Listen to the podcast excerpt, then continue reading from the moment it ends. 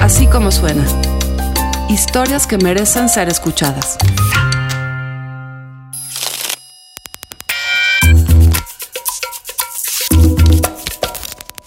Para quienes juegan fútbol, para quienes les gusta ver fútbol, cada partido es legendario. Sin embargo, este partido sí que fue legendario. Por lo menos para el venezolano José de Ambrosio.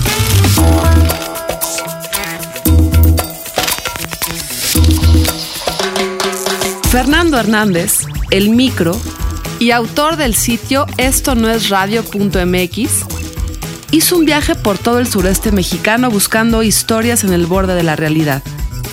Y esto fue lo que encontró. Así como suena, un partido legendario.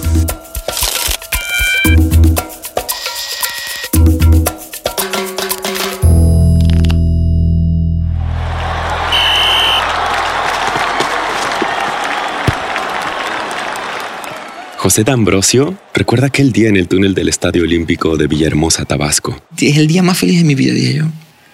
¿Por qué? Porque siempre había querido vivir en ese momento, qué sé yo, no sé si habían 8 mil, 9 mil personas en el estaba full, full.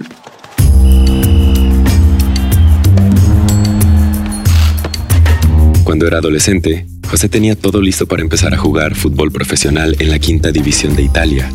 En ese entonces, vivía con su abuela en Catania y un cazatalento le hizo una promesa a ella. Yo te lo hago jugar en quinta división, te lo coloco en el 11 inicial, ya está de parte de él crecer. Si va cuarta, tercera, segunda, primera, serie A, lo que sea.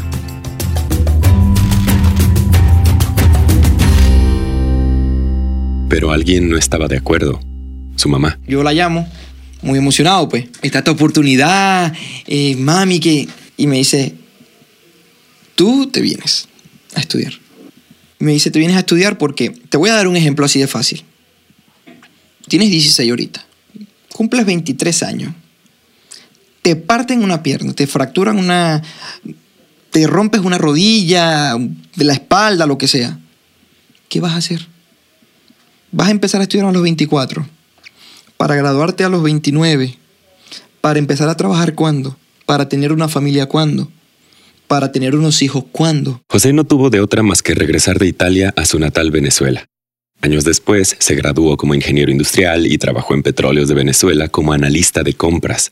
Pero el país que gobierna Nicolás Maduro entró en crisis. Llegaba la quincena y no, no te alcanzaba nada. El dinero te, te alcanzaba para menos cosas. Hubo un momento que nosotros cobrábamos y no nos alcanzaba para, ni para hacer una compra de comida, pues. Y tomamos la decisión en, en migrar, en salir. Yo lo veo más que todo es por el futuro de mi hijo, pues. Porque no podemos salir a un parque en las noches por la inseguridad, por no podíamos ir a un mall porque este, no funcionaban muchas cosas. Fue cuando José y su familia volaron de la ciudad venezolana de Cabimas y se instalaron en Villahermosa, Tabasco. En otro país petrolero, México. Y bueno, decidimos llegar y, y empezar a, a- a echarle ganas, pues. No empezaron de cero en Villahermosa. Sus suegros llevan más de 15 años instalados en Tabasco. Ellos los ayudaron con su primer emprendimiento, una farmacia. Pero esto no rindió los frutos esperados y decidió traspasar el negocio. Poco tiempo después, abrió una cafetería. Hablamos con la gente de la franquicia, hicimos el traspaso y arrancamos. Yo estaba de 6 de la mañana a 11, 12 de la noche, todos los días. Y descansábamos nada más el domingo. Full, full, full. Todo esto mientras buscaba un trabajo en la industria petrolera. Trabajo petrolero es lo mío, pues. A lo mejor yo, de- yo pensaba, nosotros echamos a andar la cafetería y si, y si camina sola ya yo puedo buscar otro rumbo. Estar como gerenciando por fuera la cafetería, pues. Pero esto no era tan fácil. El Bene notaba que cuando se ausentaba, sus empleados no le echaban las mismas ganas. Esto lo confirmó cuando contrató a un mystery shopper, que es una especie de inspector de calidad disfrazado de cliente. nosotros mandábamos personas a comprar café y estaban apáticos, lentos, se ponían a platicar, había gente, había mesas sucias. José decidió que para que no menguara la calidad del servicio ni las ventas, tenía que estar los dos turnos seguidos. Yo almorzaba, yo desayunaba y yo cenaba ahí. Incluso mi esposa y mi hijo me querían ver, tienen que ir. Llegaba y ya llegaba yo súper de noche, me, bañaba, me acostaba a la una de la mañana, ya a las cuatro y media, cinco ya estaba sonando el reloj. José consiguió finalmente un trabajo en una compañía que había trabajado para Halliburton y Pemex, entre otras. Esto implicaba que se fuera a vivir a Ciudad del Carmen, en el estado de Campeche. Incluso su esposa también consiguió empleo en la misma empresa como ejecutiva de ventas. Las cosas pintaban bien. Su esposa y su hijo ya se habían mudado con él y José ya había firmado un contrato por un año. Sin embargo... De verdad que ella es muy buena trabajando en el área de venta. Ahí es donde la cafetería empieza a bajar también. Porque yo conocía desde qué llave se abre hasta el último botón sabía qué nevera estaba fallando, sabía que no, sabía qué productos pedir, sabía dónde estaba la merma, dónde, dónde se malgastaba el dinero, dónde el producto se iba más rápido y bueno. Pero ese no era el único problema para José. En pocos meses, su jefe en Ciudad del Carmen pronto se convirtió en un factor de estrés. No sé cuáles eran las razones, pero me empezó a tratar muy mal, pues. Todas las mañanas me levantaba y era con taquicardia, me levantaba muy desesperado, este, me acostaba y no, casi no podía dormir. Y luego vino el incidente en el que un día su jefe lo llamó a su oficina para decirle... La estás cagando, que no me sirves, por ejemplo. Yo para traerte a ti hubiera preferido traer cuatro personas mexicanas que iban a hacer el mismo trabajo que tú y a lo mejor le iba a pagar no 20, no 20 30, no 40 mil pesos, sino que le iba a dar 5 mil a cada uno. Y me iban a hacer el mismo trabajo que tú. Y fue tantas cosas que yo tenía acumuladas que yo me puse a llorar, pues. Ahí sentado yo me puse a llorar. Y en ese él me dice, porfa, este, retírate de la oficina que yo aquí niños, niños no quiero. José tenía que seguir aguantando. Pensaba mucho en su esposa, a quien le estaba yendo muy bien, pero sobre todo en su hijo. Porque me va a decir, papi, me acabas de sacar y otra vez me vas a cambiar y, o sea, ¿dónde están mis amigos? ¿Cuándo voy a ser amigo? Pero dos meses después de eso, su jefe lo volvió a llamar a su oficina. Y lo mismo, y le daba golpe a las mesas, y no sé qué, y tú, y hasta cuando tú, y tú, y tú. Hasta que tuvo suficiente. Y en eso yo pongo mi laptop en su mesa, pongo los dos teléfonos, y yo le digo, me voy. Y me dices, no tienes los pantalones para irte. Así que porfa, recoge todo y te vas a tu, te vas a tu, tu asiento. Y digo, no, yo me voy. Después de eso, José regresó a Villahermosa a sacar la cafetería a flote, mientras su esposa y su hijo se quedaban en Ciudad del Carmen, en lo que terminaba el año escolar. Cuando la familia se reunió nuevamente en Villahermosa, las cosas dieron otro giro. Yo estaba sentado en el partido de mi hijo. Su hijo jugaba en una liga infantil cada semana, pero esa vez el árbitro asignado para dirigir el partido se había ausentado. José notó la preocupación del presidente de la liga y se le acercó. Profe, yo fui árbitro en Venezuela. Yo tuve que entrar con una mentira para ver si la oportunidad se me daba. El presidente de la liga tenía sus reservas. No, pero ¿quién me garantiza que tú fuiste árbitro? Profe, ¿qué vas a hacer? O te ganas el odio de todos los papás porque no llegó el árbitro, o te arriesgas a ver cómo saco yo mi partido. El presidente de la liga aceptó a regañadientes y en un instante José entraba a la cancha de una liga infantil de fútbol como árbitro creo que ha sido el, uno de los días con más miedo interno. Tenía yo miedo, porque nunca tenía, yo nunca había tenido un silbato en la mano.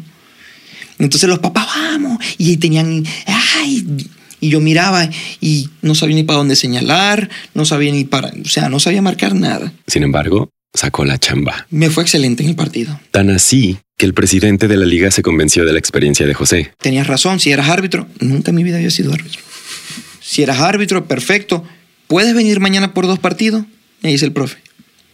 Yo sí. Bueno, ven a las 4 y a las 5. José fue al día siguiente al centro de Villahermosa con su esposa para buscar uniformes de árbitro. Me compré el uniforme más feo que puede existir. Me veía horrible. tenía un short largo, una playera que era, que era unitalla, de ahí tenía un logo aquí de árbitro, un silbato, las tarjetas y unas calcetas. Y unos tenis que yo tenía. Y fui para, fui para los dos partidos. Ese mismo día, Después de pitar los dos partidos infantiles, el presidente le propuso que fuera a pitar un partido de adultos. Yo primera vez que, le voy a, que voy a pitarle a personas de mi edad, pues.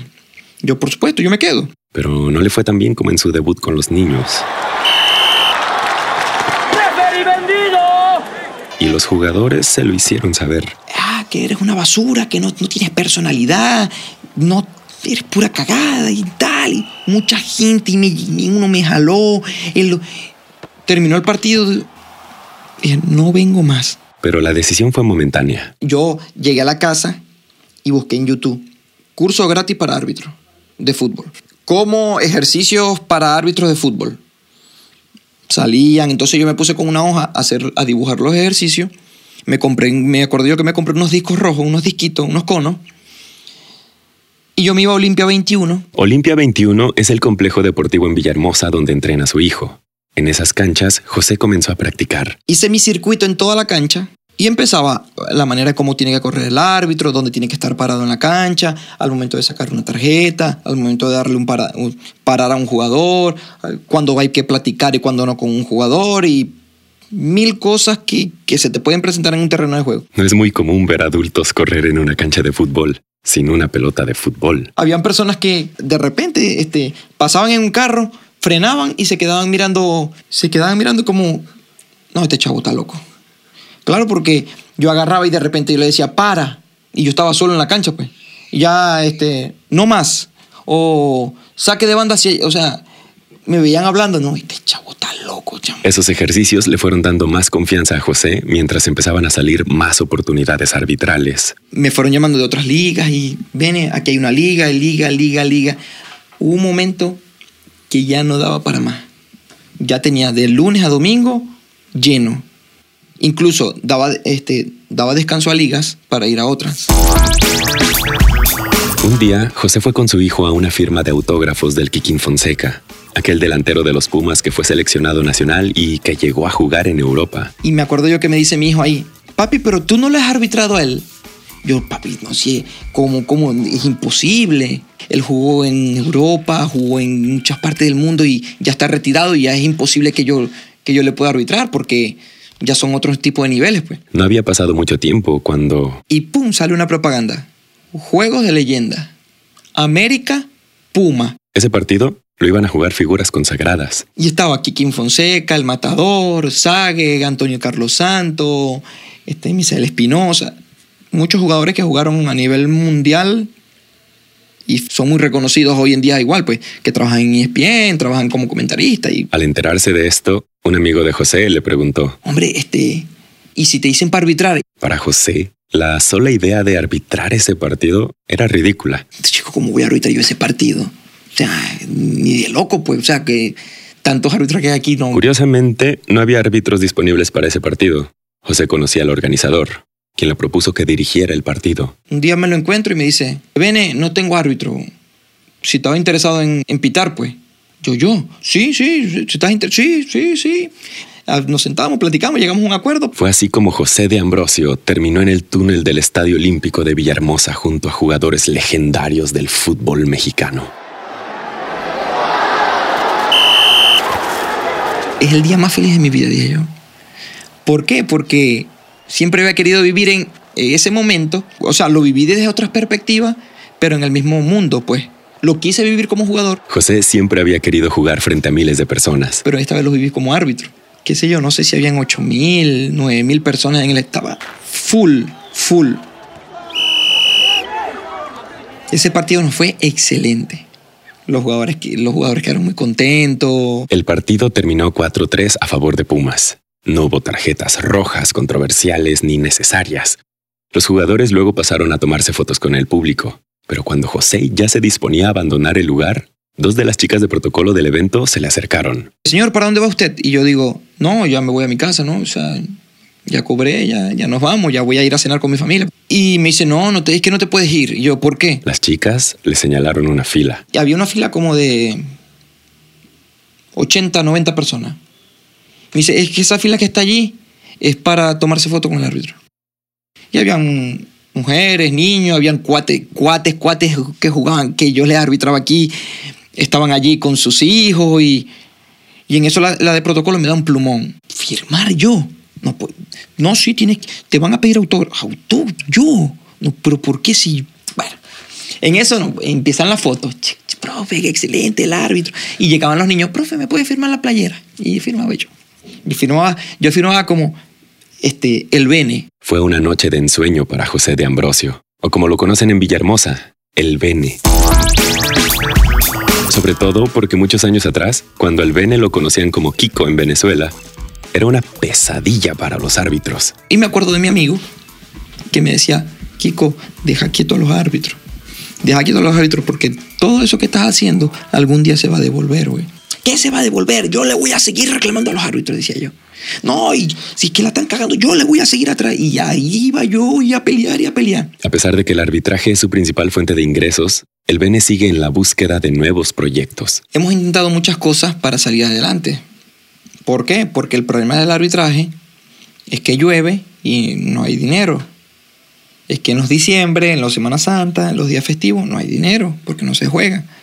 Que te enfermas, no hay dinero.